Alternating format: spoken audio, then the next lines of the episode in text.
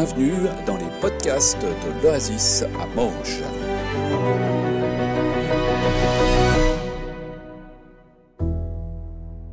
Bonjour et bienvenue dans cette capsule du dimanche 28 janvier, déjà un mois de passé dans cette nouvelle année. Bienvenue dans cette capsule où nous allons parler d'un texte qui se trouve dans 1 Samuel 3. Je suis en compagnie de Thibault. Bonjour à tous et ah. bienvenue. Et puis on se réjouit de passer ce moment ensemble où on veut un petit peu faire euh, nous rendre attentifs entre, dans la différence qu'il y a entre entendre et écouter. Et pour ça, on va reprendre un petit peu le contexte qui se trouve dans 1 euh, Samuel 1 et 2, avant que Thibault nous fasse travailler un peu plus en détail sur 1 Samuel 3. Et puis on terminera avec euh, une petite exhortation de Matthieu, sauf erreur. Exactement. Et voilà. Donc, euh, en ce temps-là, nous dit le texte, la parole et les visions de la part de Dieu étaient rares. Il y avait peu d'interventions de Dieu. Et puis, dans le cadre du, de la gestion, j'allais dire, du temple même, eh ben, c'était un peu compliqué. C'était un peu compliqué. Élie, qui était le prêtre principal, on dirait, était vieux, plus ou moins aveugle, et ses fils, c'était pas top top en fait, on pourrait dire. Hein. C'était des prêtres au service dans le temple, et la parole nous dit ils ne connaissaient pas Dieu. Comment est-ce qu'on peut être prêtre dans un temple et pas connaître Dieu? Ça peut paraître un peu paradoxal. Ils étaient violents, hein, donc ils volaient dans les sacrifices. Hein, euh, il laissait pas, euh, comme le, texte dit, euh, il fallait que la, graisse soit brûlée avant de pouvoir prendre les sacrifices. Et eux, ils se servaient avant, ils obligeaient les gens à donner des choses qui, qui étaient prévues pour les sacrifices. Ils étaient donc dans le mépris des lois de Dieu. Et même, il est dit dans les textes qu'ils couchaient avec les servantes qui étaient là pour servir au temple. Et voilà, donc c'est vraiment des actes qui étaient qui n'était pas du tout recevable. Mépris des personnes, violence, mépris des lois de Dieu, etc. Et le peuple se plaint auprès d'Élie. Il réagit, mais disons mollement, on va dire ça comme ça. Il n'y a aucun changement euh, au niveau de ses deux fils. Donc ils continuent leur action, exactement la même chose. Parallèlement à cette histoire, il y a un autre récit, celui de Elkanah, qui est euh, marié avec, qui a deux épouses, une qui s'appelle Anne et qui est stérile, et la seconde qui s'appelle Pénina et qui a des enfants, et qui est un petit peu euh, pas très cool, disons, avec Anne qui n'a pas d'enfants. Et chaque année, ils se rendent au temple pour prier. Et à chaque fois, euh, Pénina, elle harcèle finalement Anne avec le fait qu'elle n'a pas d'enfants. Un jour, ben, Anne se rend dans le temple et puis elle pleure devant Dieu, elle prie longtemps et puis elle livre son cœur à Dieu en fait. Hein. Et puis Élie, il la regarde, il la voit prier, et puis il pense qu'avec le temps qu'elle passe là, et puis qu'on l'entend pas parler, mais on voit juste ses lèvres bouger, il pense qu'elle est, qu'elle est un peu, qu'elle a un petit peu abusé, disons, de, des boissons alcooliques. Et Anne, il va la reprendre, lui dit, bah écoute, maintenant, euh, voilà. Et puis Anne lui dit, non, mais elle lui explique sa situation. Et puis Élie la bénit. Et puis elle repart de là comme ragaillardie, en fait, comme si Dieu lui avait transmis dans son cœur que quelque chose allait changer. Et effectivement, euh, l'année d'après, elle est enceinte et elle va donner naissance à un fils. Et son vœu, ça a été que si elle est enceinte, si elle a un enfant, un fils, elle le consacrerait à l'Éternel. Alors l'année suivante, elle va être enceinte de Samuel, je la fais un peu courte, et après le sevrage de l'enfant de, Samuel, en fait, les parents reviennent euh, à Jérusalem au temple et ils confient Samuel au prêtre Élie. Et puis les parents, bah, ils vont continuer à venir année après année, euh, chaque année au temple à Jérusalem pour prier, voir Samuel, lui remettre des habits euh, adaptés à sa taille, parce que je crois qu'il grandit en fait avec le temps. effectivement. Chaque année, elle lui confectionne une, une robe exprès pour, euh, pour le temple. Voilà. Et puis la suite, je te laisse continuer, Thibault, avec euh, une partie un peu plus centrée sur euh, les actions de Samuel et puis ce qui va se passer. Effectivement, ce personnage de Samuel, il est très intéressant et, et particulier aussi, parce qu'on voit que dès la naissance, en fait, il a été consacré direct. Enfin, il est né pour ça, où sa maman, bah, ça a été une des promesses qu'elle a faites à Dieu, que si elle avait un enfant, elle le consacrerait à l'éternel. Et ça, on l'a vu très rapidement.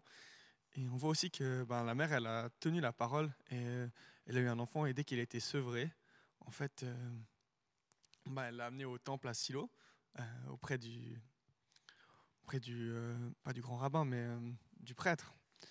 Et, et, en fait, même le prénom Samuel, il a une signification particulière, ce qui veut dire je l'ai demandé à l'Éternel.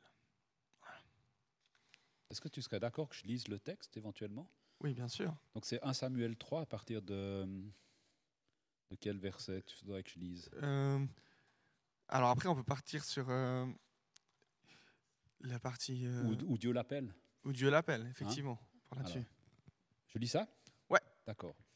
Donc je, recommence à partir du verset 1 et du, du, chapitre 3 de 1 Samuel. Il dit, En ce temps-là, il était rare que le Seigneur parle directement à un être humain ou qu'il lui accorde une vision. C'est ce que j'avais dit tout à l'heure. Et une nuit, le prêtre Élie, qui était devenu presque aveugle, dormait à sa place habituelle. Samuel aussi dormait. Il était dans le sanctuaire du Seigneur, près du coffre de l'Alliance. Avant l'aube, alors que la lampe du sanctuaire brûlait encore, le Seigneur appela Samuel.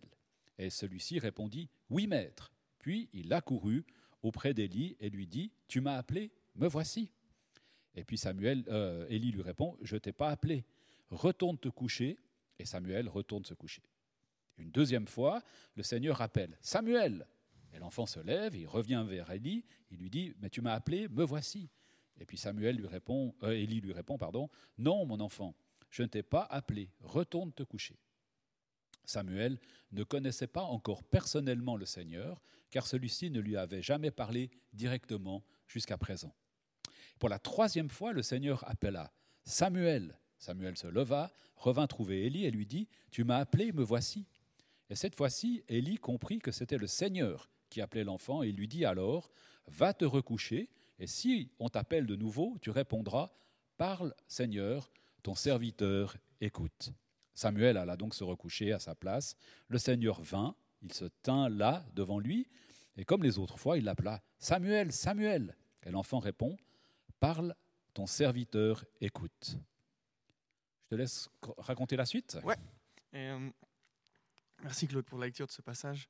Il y, a pas mal de choses qui sont super intéressantes. C'est euh, voir en fait la réaction de Samuel quand euh, Dieu il l'appelle.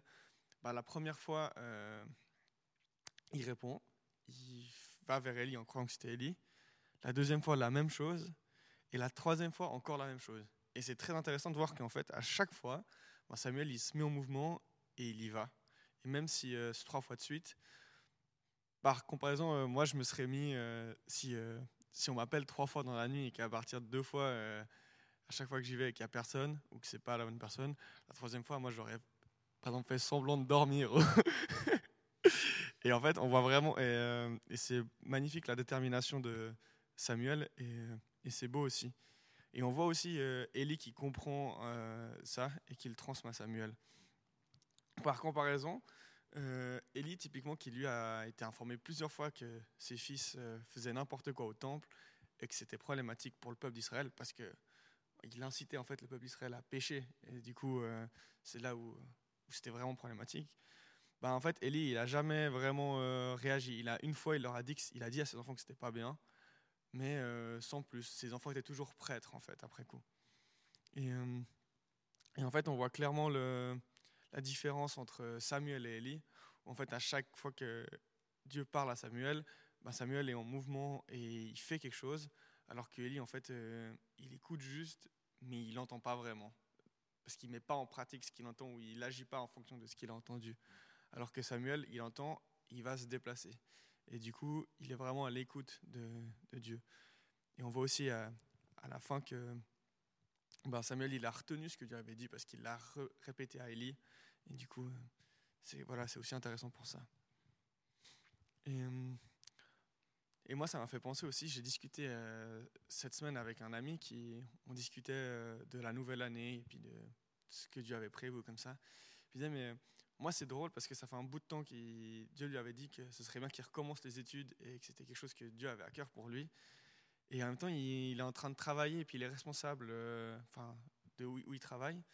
Et du coup, ce qui se passe, c'est que recommencer une université ou recommencer ses études, ben, pour lui, c'est compliqué parce qu'il a, une, vie de famille à, faire, travailler et en plus commencer ses études. Alors du coup, il avait mis un peu ça de côté. Et, euh, quand il a prié pour cette nouvelle année et savoir où Dieu le guidait et Dieu l'accompagnait, Dieu il a dit, mais euh, moi, j'ai pas, tu sais ce que tu dois faire et tant que tu n'es pas rentré dans le chemin que que je t'appelle, ben, euh, je te dirai rien. L'appel reste le même. Oui, exactement. Et du coup, euh, du coup, c'était intéressant de voir qu'effectivement, des fois, on, est on entend, on sait ce qu'on doit faire, mais est-ce qu'on met en pratique et est-ce qu'on rentre dans, dans ce que Dieu a prévu? C'est un peu la différence entre entendre ou écouter, en fait. C'est exactement la différence entre entendre et écouter. Et euh, il y a encore un autre élément aussi qui, était, qui est super intéressant dans cette histoire, c'est euh, on pourrait se dire mais en fait pourquoi Dieu il parle directement à Samuel et pas forcément à Élie? Parce qu'Élie c'est quand même le grand prêtre euh, d'Israël à ce moment-là. spirituellement c'est la personne la plus haut placée, la, plus haut placée. Mm. Et, et, en fait c'est intéressant de voir que Dieu en fait il regarde au cœur et à la foi et il regarde pas à l'expérience ou à l'âge. Donc effectivement même Samuel qui est tout jeune, mais, tout le long dans le texte, en fait, c'est marqué qu'il est agréable aux yeux de Dieu, il est agréable à l'Éternel et agréable au peuple. Et en fait, il est vraiment là pour servir Dieu. C'est pour ça que ça, enfin, c'est sa mère, elle l'a consacré à ça.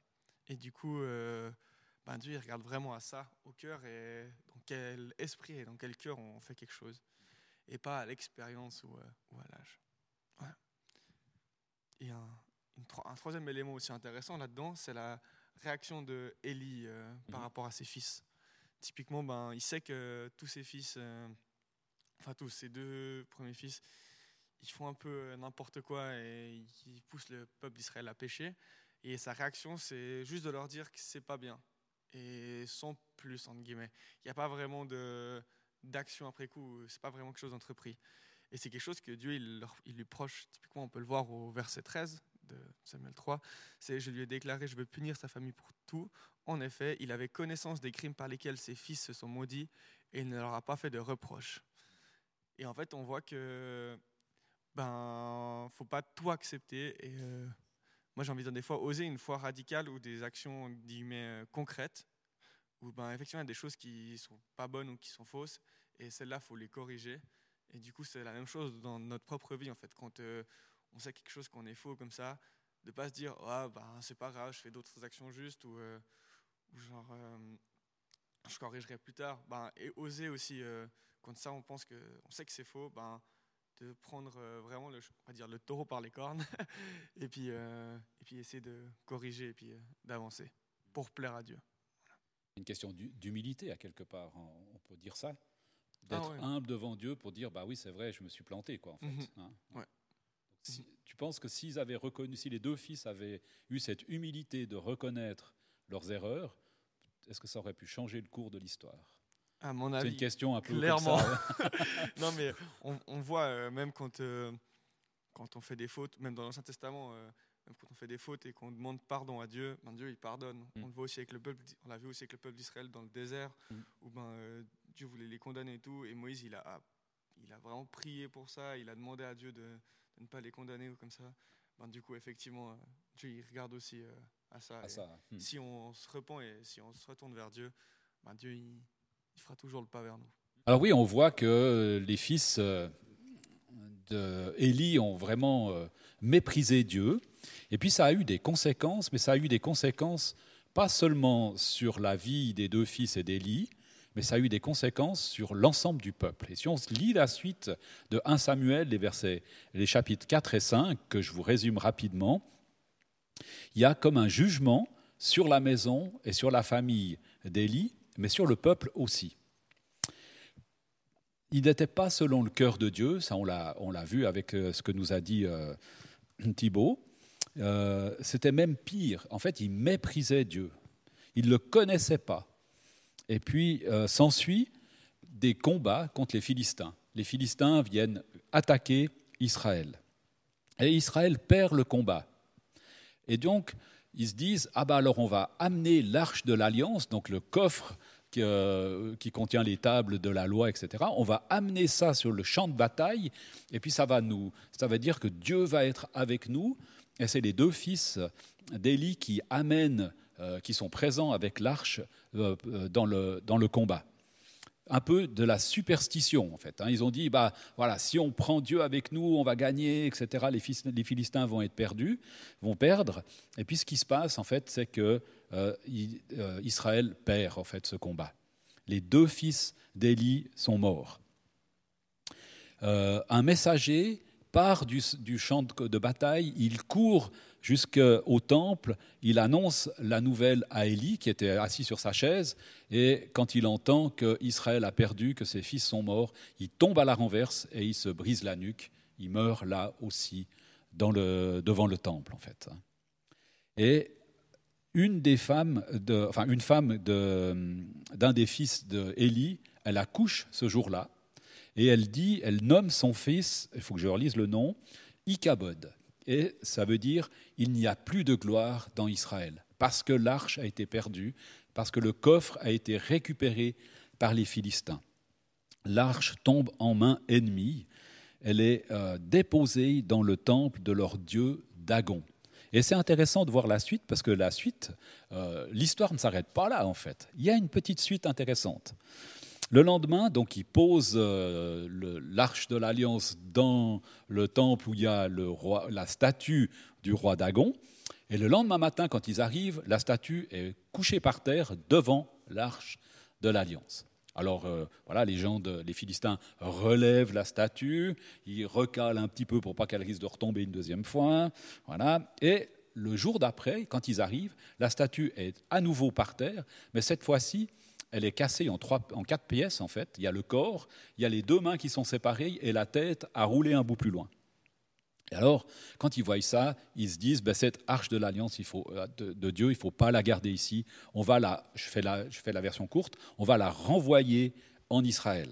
Alors ils décident de, la mettre sur un char avec euh, tiré par deux vaches qui repartent direction Israël. Et elle arrive en Israël. Mais il faudra encore attendre quand même 20 ans, 20, 20 ans, donc c'est pas juste. Donc du coup Samuel commence à devenir un peu plus âgé. Hein c'est plus un enfant là. C'est plus un enfant. Il va falloir attendre encore 20 ans pour que le peuple revienne à Dieu. Et quand ils reviennent à Dieu, à ce moment-là, le prochain combat contre les Philistins, il va être gagné. Vous voyez? Il y a quand même vraiment des conséquences, il y a comme un lien direct entre le fait d'écouter, d'entendre Dieu, de lui obéir, de mettre son cœur, en fait, euh, relier son cœur au cœur de Dieu. Et les conséquences très concrètes pour, les, pour Israël, c'est de gagner contre les Philistins. Dieu n'avait pas dit son dernier mot. C'est comme ça que j'ai intitulé mon petit mot euh, pour la fin, avant d'aller dans la conclusion avec Matthieu. Euh, Samuel est reconnu comme prophète en Israël, prophète de Dieu en Israël, au service dans le temple, et on, a entendu que son cœur était vraiment en lien avec le cœur de Dieu, et même son âme, donc ce qui l'anime, ce qui le fait euh, mettre en mouvement, était euh, comme connecté à l'âme de Dieu, nous dit le texte. Et la parole de Dieu est à nouveau annoncée en Israël par le biais et par le ministère de Samuel. Alors une petite conclusion avec Thibault. Ouais, moi je vais conclure, mais pas sur des conséquences, mais on va dire presque sur euh, des bienfaits. Et euh, pour ça, je vais vous lire euh, des bienfaits en fait de quand on suit la volonté de Dieu et qu'on rentre dans ce que lui il a prévu, et pas quand on fait l'inverse comme Élie et, et, ses fils. Donc je vais vous lire Matthieu 18, versets 1 à 4. À ce moment-là, les disciples s'approchèrent de Jésus et dirent Qui donc est le plus grand dans le royaume des cieux? Jésus appela un petit enfant, le plaça au milieu d'eux et dit Je vous le dis en vérité, si vous, ne vous convertissez pas et si vous ne devenez pas comme ces petits enfants, vous n'entrerez pas dans le royaume des cieux. C'est pourquoi celui qui se rendra humble comme ces petits enfants sera le plus grand dans le royaume des cieux. Et elle est là, en fait, euh, tout, euh, le, tout le bénéfice et, toute l'espérance qu'on a euh, de suivre la volonté de Dieu, en fait, et d'être humble vis-à-vis de Dieu et de rentrer pleinement dans ce qu'il a prévu, ben, en fait, c'est le royaume des cieux. Voilà. Humbles comme des enfants. Exactement, humbles comme des enfants. On vous souhaite un bon dimanche. J'espère que cette petite réflexion va vous amener aussi à rapprocher vos cœurs du cœur de Dieu, à se positionner dans une attitude humble vis-à-vis de Dieu. On vous souhaite une belle journée. On vous bénit au nom du Seigneur et puis on se dit à tout bientôt. Bye bye. Bye bye.